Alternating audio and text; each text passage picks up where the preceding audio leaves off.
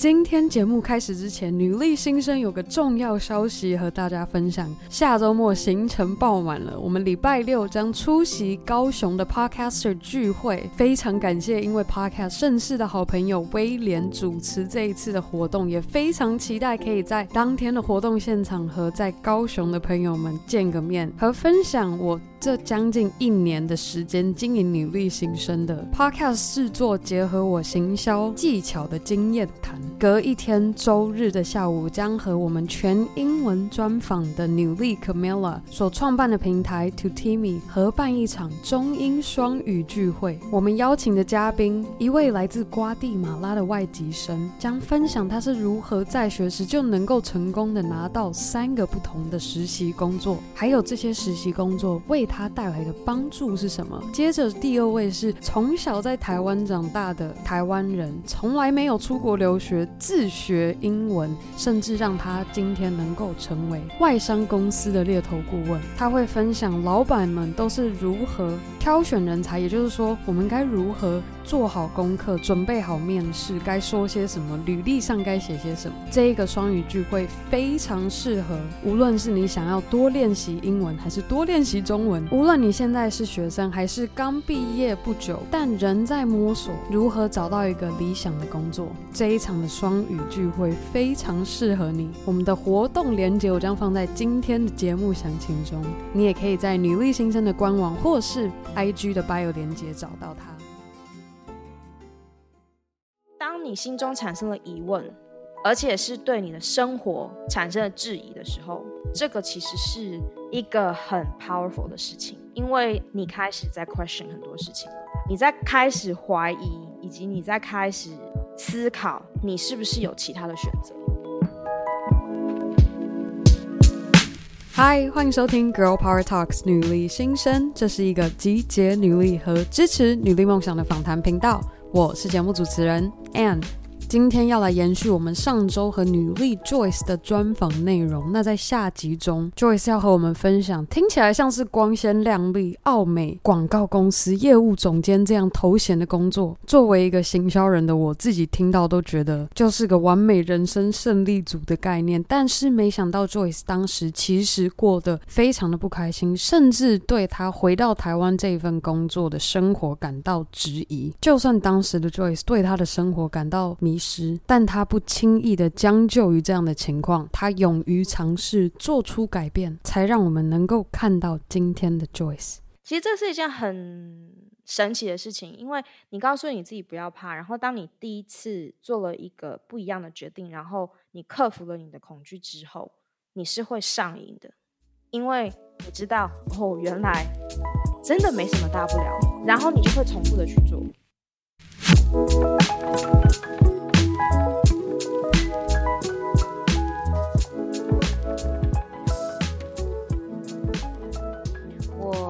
来有回到台湾工作一段时间，我曾经在奥美广告担任业务总监。其实我当时回台湾的时候是满心欢喜，而且我非常的希望可以把我在瑞士、比利时、中国大陆还有很多其他地方的国际经验综合的带回来台湾。我也很希望可以在台湾工作跟生活，因为我家人在那边嘛。嗯。然后。我非常希望可以回到自己的原生地，但是是一个不同的自己，更有工作经验的自己，然后可以去做一个更好的发展，这样子。嗯，在澳美工作的时候，我们我在管理的一些专案都非常的有趣。那工作本身是非常的挑战，也我自己也非常喜欢的，跟团队的相处还有。公司里面有非常多的精英，然后都很值得学习，所以这个方面我很开心。但是有一件事情真的是我无法克服的一个障碍，跟非常非常巨大的困难，就是工作时间实在太长了。我在上海工作的时候，因为我们是做专案的，所以专案一做起来，有时候真的是每天每天每夜就是一直在加班，所以。我当时觉得说，我既然能够应付那样子的工作强度，在澳门应该也没什么太大的问题。但是后来发现呢，我是错的。我每天大概九点到九点半之间进办公室，可是我到晚上九点九点半，我是绝对不可能回家。我一天里面有十二个小时，至少有十二个小时都在公司里面。我的工作到底是为了什么？嗯，就在想这个问题。当你心中产生了疑问，而且是对你的生活产生了质疑的时候，这个其实是一个很 powerful 的事情，因为你开始在 question 很多事情了，你在开始怀疑，以及你在开始思考，你是不是有其他的选择？嗯哼。所以这个时候呢，我就开始想，OK，那我是不是要改变我的生活的方式？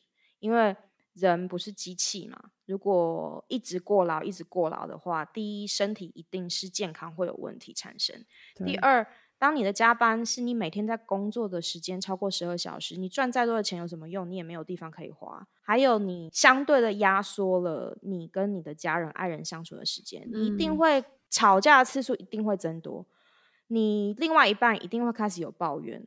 然后你另外一半一定会开始觉得说，你为什么要工作到这样的程度？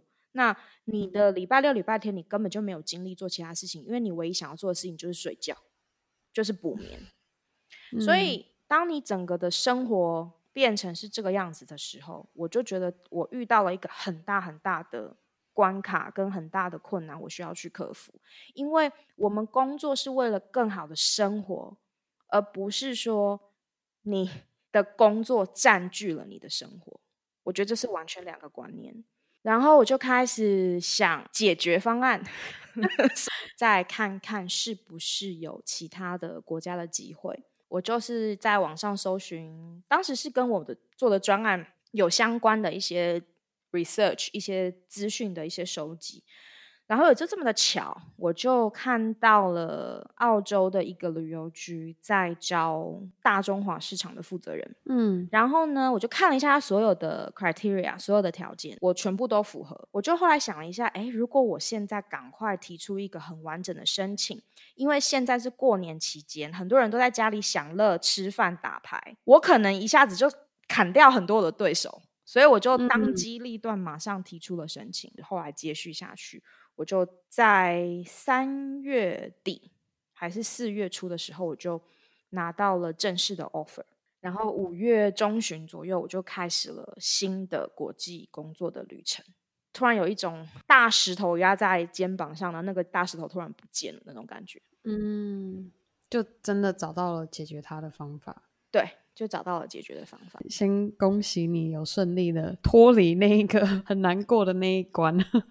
对，然后现在看到在澳洲生活的你，没错。后来等于说又在我的澳洲，就澳洲给我的国际工作的经验上面又加了一个国家。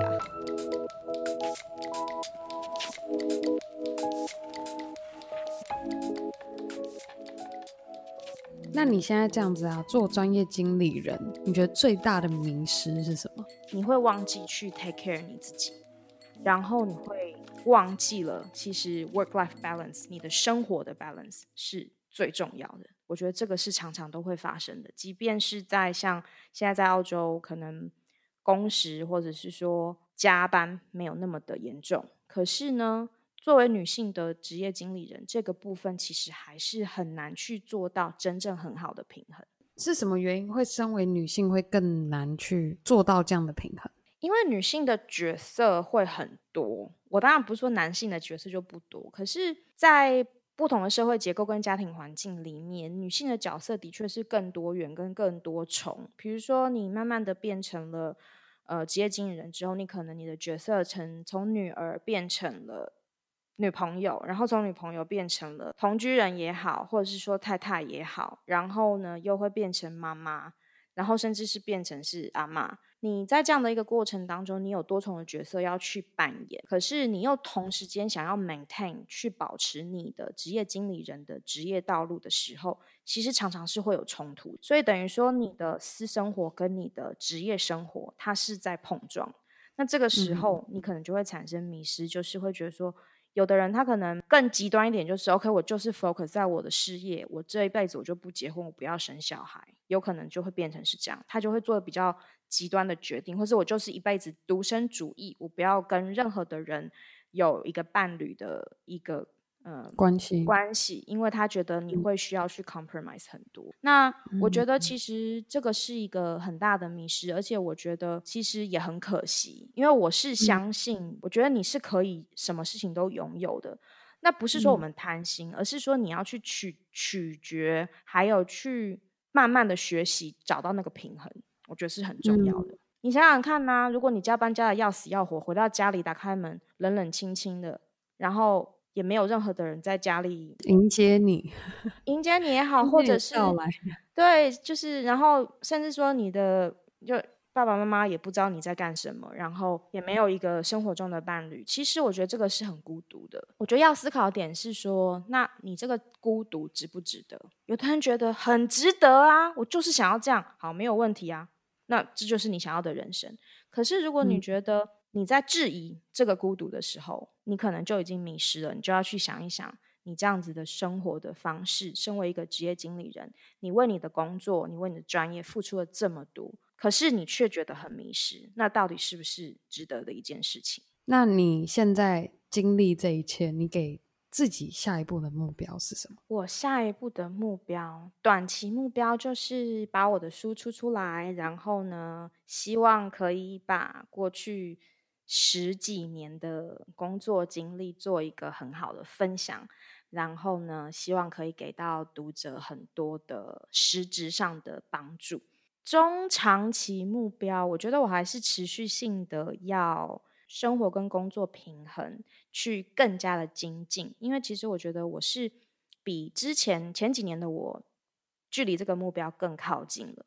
可是呢，嗯、我觉得我可以做得更好，所以我希望可以更靠近这样的目标。我相信 Joyce 一定没有问题的。我们可能明后年再来一次不一样的节目录制，然后你的心境可能又不一样了。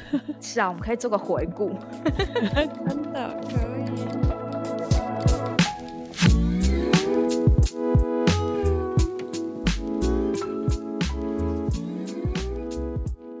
正在收听的各位，你没有听错，Joyce 准备要出书了，而且要将他过去这十年来累积的各种跨国工作经验，我们非常期待 Joyce 给我们的好消息。那接着我也请 Joyce 和我们分享，在他个人经营的国际工作情报站中，是否有经常反复被读者们或粉丝们提出来询问的问题。今天就让 Joyce 来给我们女力新生的听众们一次解答。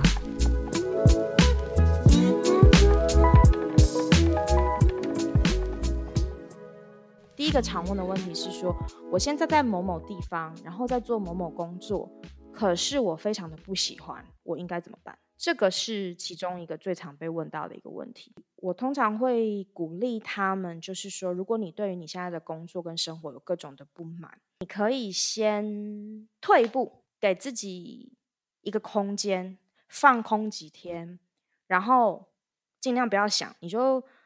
怎么享乐怎么来。你想要吃很多的冰淇淋，想要看很多的电影，你想要干嘛？你就是把这一件你很不开心的事情，你先放一放，然后先放空自己几天。因为我觉得，你如果一直在纠结一件事情的时候，你常常这个思绪会越来越乱，越来越乱，越来越乱，你反而会越来越迷失。那我通常会建议他们说，你就自己放空几天，反正也不急，在一两天把这件事情解决。嗯哼，你放空了以后，你找一个时间。你把你现在的情况，不管是工作也好，还是说你的学业也好，你对这个事情你想要解决的不满的，你想要跳槽、想要离职，你写下来，然后你再去分析。你如果选择离职，好处是什么？坏处是什么？去分析。做好了之后，看过，你再给自己一两天的时间去决定，你接下来要怎么去选择。嗯哼。我通常会告诉他们说，其实你的心里是已经有答案了，只是他被很多的疑问、被很多的不确定、被很多的害怕、被很多的外在的声音盖住了。所以你要先放空，把这些东西都撇开，然后再去比较理性的分析这件事情的好处与坏处，最后你一定会有一个答案。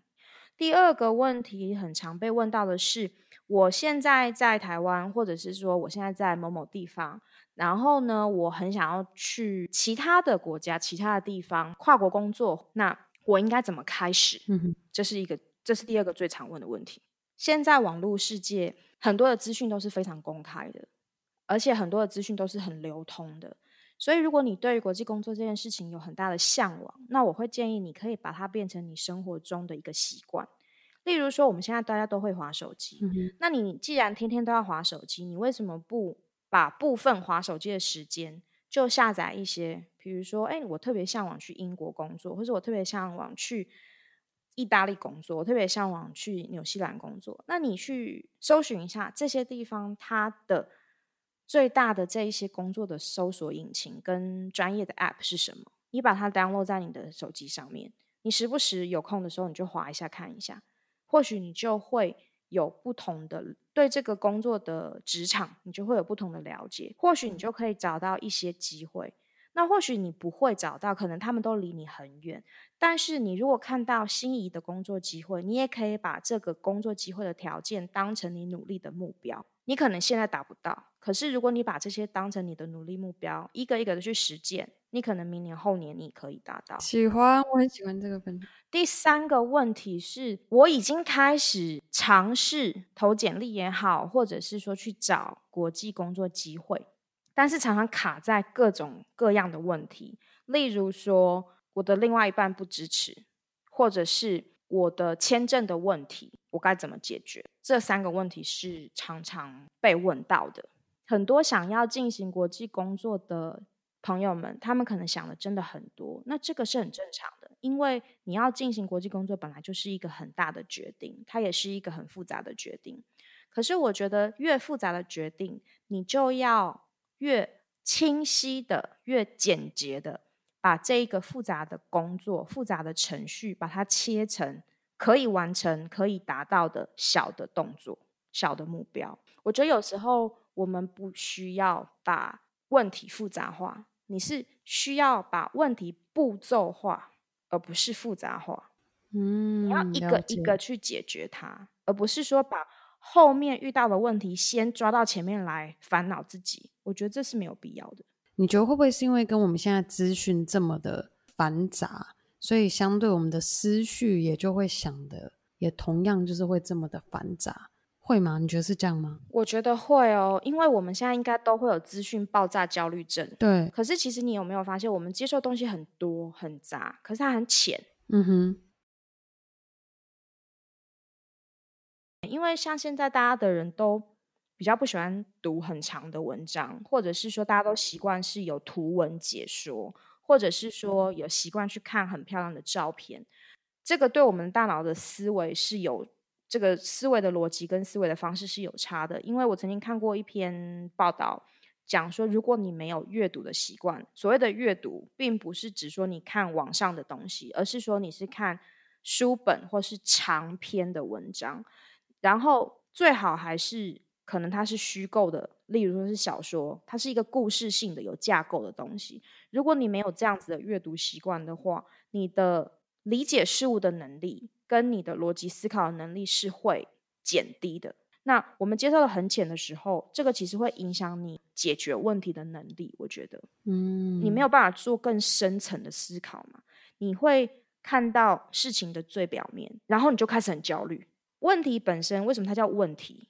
因为它是需要我们去解决的，它才叫问题。嗯哼，你要把它拆成可以解决的小的步骤，那这个问题就可以被解决。我好喜欢你这个形容哦，我第一次听到这样，就是问题要步骤化，步骤化才可以一步一步的去把它解决掉。对啊，要不然的话，你就是越想越害怕，然后越想这个问题就哇，然后就觉得 explosion，对不对？就觉得爆炸，然后你就完全无法去 handle 这件事情嘛。我觉得国际工作它是复杂的，那它也不是你一夜之间可以达到的。可是你说它是不可达到或是遥不可及吗？我觉得不是，而是你如果把它想象成一个问题，你要解决的话，就是你要把这个目标或是这个问题，你把它分解成可以完成的。可以达到的小的步骤，那你一步一步把步骤都走掉了，你最后总有一天你会达到这个目标吗？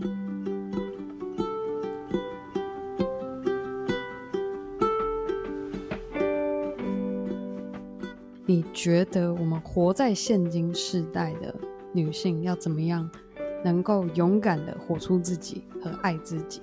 我觉得这个其实一直是被问到的一个问题。我觉得每个世代的女性应该都会问到、被问到这个问题，也会面临这个问题。嗯。那今天我们从节目的一开始聊，我们就一直讲到“不一样”这三个字。那我对于怎么能够勇敢的活出自己、爱自己，我觉得就是要去拥抱你自己不一样的那个部分，诚实的去看到那个部分，然后很骄傲的去拥抱那一块。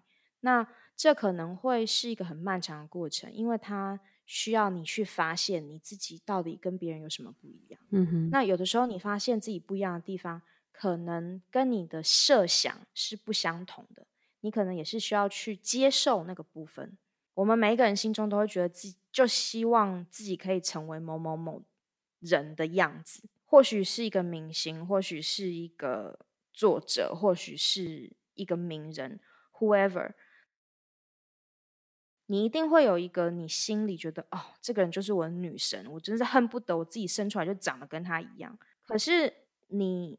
在看自己镜子的时候，你会发现说：“哇靠，我跟他真的差，实在是差太多了。”可是，这就是你啊，这就是你，你跟他不一样没有关系，这就是你。你首先要先爱自己，你要了解自己的不一样，你要拥抱自己的不一样，你要接受自己的不一样，你才能够勇敢的活出自己想要的样子。觉得很多人碰到的很大的问题就是，其实你心里可能。为什么有的人会很自卑，或者是说为什么有的人会很不自信，总是觉得我这里不好，那里不好，没有办法做到想自己想要的样子。其实大部分都是源于，因为你没有接受自己，你没有了解自己。你了解自己以后，你要接受，这是很重要的。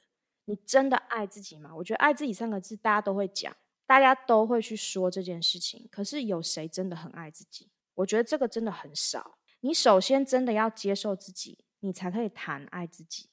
我觉得我们每个人都是渴望被爱的嘛，这是一定的，对不对？可是这个渴望被爱，其实很大的部分是你自己要爱你自己。我们常常自己是不太喜欢自己的，因为我们总是会羡慕别人，我们总是会觉得说，我很希望要成为他那个样子，我希望有他的腿，我希望有他的脸，我希望有他的胸部，我希望有他的钱。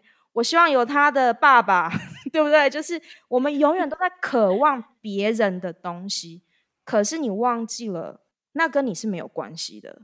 你唯一跟你有关系的其实是自己。所以，当我们这样子做比较的时候，就已经脱离了那那接受自己的这第一步，所以更不用说该如何爱自己。对啊，这个其实很说很简单。然后我们大家大部分的人，我觉得多多少少都懂这个道理，但是懂这个道理跟跟这个道理靠近去做到的人，我觉得很少。我也在努力中，我也是。那 Joyce，你觉得你的 girl power 是什么？你应该是第一个这么问我的人。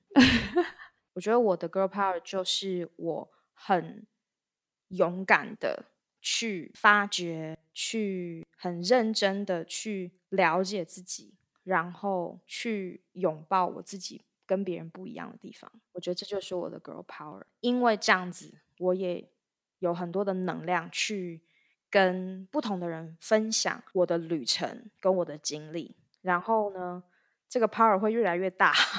就是别人对我的好奇也好，或是别人对我的疑问也好，或是别人对我的质质疑也好，或是。别人对我的称赞也好，所有的综合都会让我的这个 power 越来越越来越大，越来越有能量。你这样子一路走来，有没有特别哪一句你都用来鼓励自己的话，然后勉励自己要时时记得自己不一样的地方在哪里，然后爱自己跟别人不一样的地方？我妈妈就是一个非常中规中矩，然后就是那种很传具有所有的传统美德的女性，你知道吗？就是。你你只要想要传统美德，你就可以想要你想你心里想要到的那个人，他就会很接近我的妈妈。她有一个性格是我觉得很可惜的一个地方，然后我也一直是会告告诉我自己说，我在这个部分，因为我毕竟是她的女儿，我是她教育出来的，所以我要去小心，我不要再犯同样的错误。就是，嗯哼，她非常的谨慎。我妈妈是一个非常谨慎、非常小心翼翼，然后非常做事情非常仔细的一个人，非常细节的一个人。但是就是因为这个样子，这是好，这是好的嘛？那我们刚刚讲说，什么事情都会一体两面。那当这个好处在无限的发扬光大的时候，它的坏处是什么？它就会变得什么事情它都非常的怕去尝试新的东西。嗯，所以他就是。会很担心，他永远他都会会害怕，就是生活当中很多事情，他是一个非常害怕改变或是害怕未知的一个个性的人。那我因为这样子的家庭的环境，我一路走来，我一直都会鼓励我自己不要怕去尝试。所以才会促使你在这么多的国家有这么多 不一样的工作经验，因为你都我这样能够看到你，你过程中都是这样对着自己说。是因为 其实这是一件很神奇的事情，因为你告诉你自己不要怕，然后当你第一次做了一个不一样的决定，然后你克服了你的恐惧之后，你是会上瘾的，因为你知道、嗯、哦，原来。真的没什么大不了的，然后你就会重复的去做，就是你突破的这个感觉会上瘾，所以你就喜欢那个突破自我的感觉。对，就是这样子。喜欢。我觉得今天这一集的我们听 Joyce 这样分享你的，不管无论是你的故事，或是你秉持这样的努力精神，我觉得最大的核心所在就是你去接纳和接受，而且勇敢的去散发出你不一样的地方在哪里。对，每一个人都有他的不一样，非常的值得去开发、去被发掘。今天呢，Joyce 在女力新生上面作为一个女力代表，分享你的故事。那 Joyce 心中有没有一位你的好姐妹，然后她也是你的精神代表？你觉得女力新生应该要邀请她？上节目分享他的故事。我高中到现在一直都保持很密切的联系的一个很好的女性的朋友，她我觉得在我心中她就是一个女力的代表。她是两个小孩的妈妈，嗯、然后她同时现在也是一家早餐店的老板娘。她跟她的先生在两年多前呃回台创业，然后他们现在的早餐店做得非常的好。嗯我的心中，她其实就是一个女力的代表，因为她在创业的艰难的路途上面，她依然兼顾她的家庭，而且她把两个小孩子教育得非常的好。我觉得她对我来讲就是生活工作平衡的一个代表，而且在这么繁忙的创业的每一天的工作当中。他还是很坚持，就是自己去。他很多的小孩子的教育部分，他都是自己一手包。我觉得这个非常的让我去佩服。然后另外呢，他也是在家里，我们刚刚有讲到关于 social media，就是社群媒体的部分，对不对？嗯。他在家里，他对于他的小孩也有很严格，就是说什么时间是有可以看社交媒体的，什么时间是不可以。他这个执行的非常的彻底。我觉得这个呢、嗯、也非常的重要，对于新时代的父母来讲，嗯、我觉得这是一个很大的挑战。嗯，所以呢，嗯，她是我心中的一个女力代表。之前在我们都有在中国大陆工作跟生活的经验，然后。当时我们两个人还一起合著了一本书的，然后我们有去投稿。后来真的有出版社想要出这本书，然后他当时是说七年级的麻辣婚姻。可是呢，后来我们两个实在都太忙了，既然没有把这本书写出来，嗯、所以呢，实在是太可惜了。但是我还是推荐他作为这个女力代表。嗯，好，谢谢。那我们就先保密，我跟 Joyce 私下再。再聊聊，然后看我们怎么样可以联系上，联系到你这位心中的女力代表，没有问题。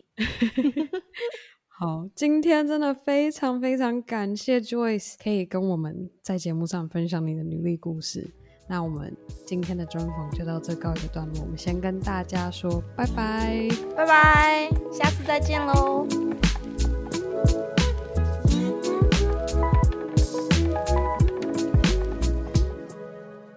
以上就是女力新生和 Joyce 的专访完结。如果你很喜欢 Joyce 分享的内容，也可以直接在我们今天的节目详情中找到 Joyce 她新开的 Podcast 节目连接，听听更多关于国际工作，还有她如何带着世界观活出她不一样的生活。最后，我想要再次非常感谢每周定时收听 Girl Power Talks 女力新生的你，特别是还有帮我们在 Apple Podcast 打星和留留言的朋友们。今天要分享的留言署名是 Q A Zoe Love，标题写到喜欢 Ann 的声音，谢谢你。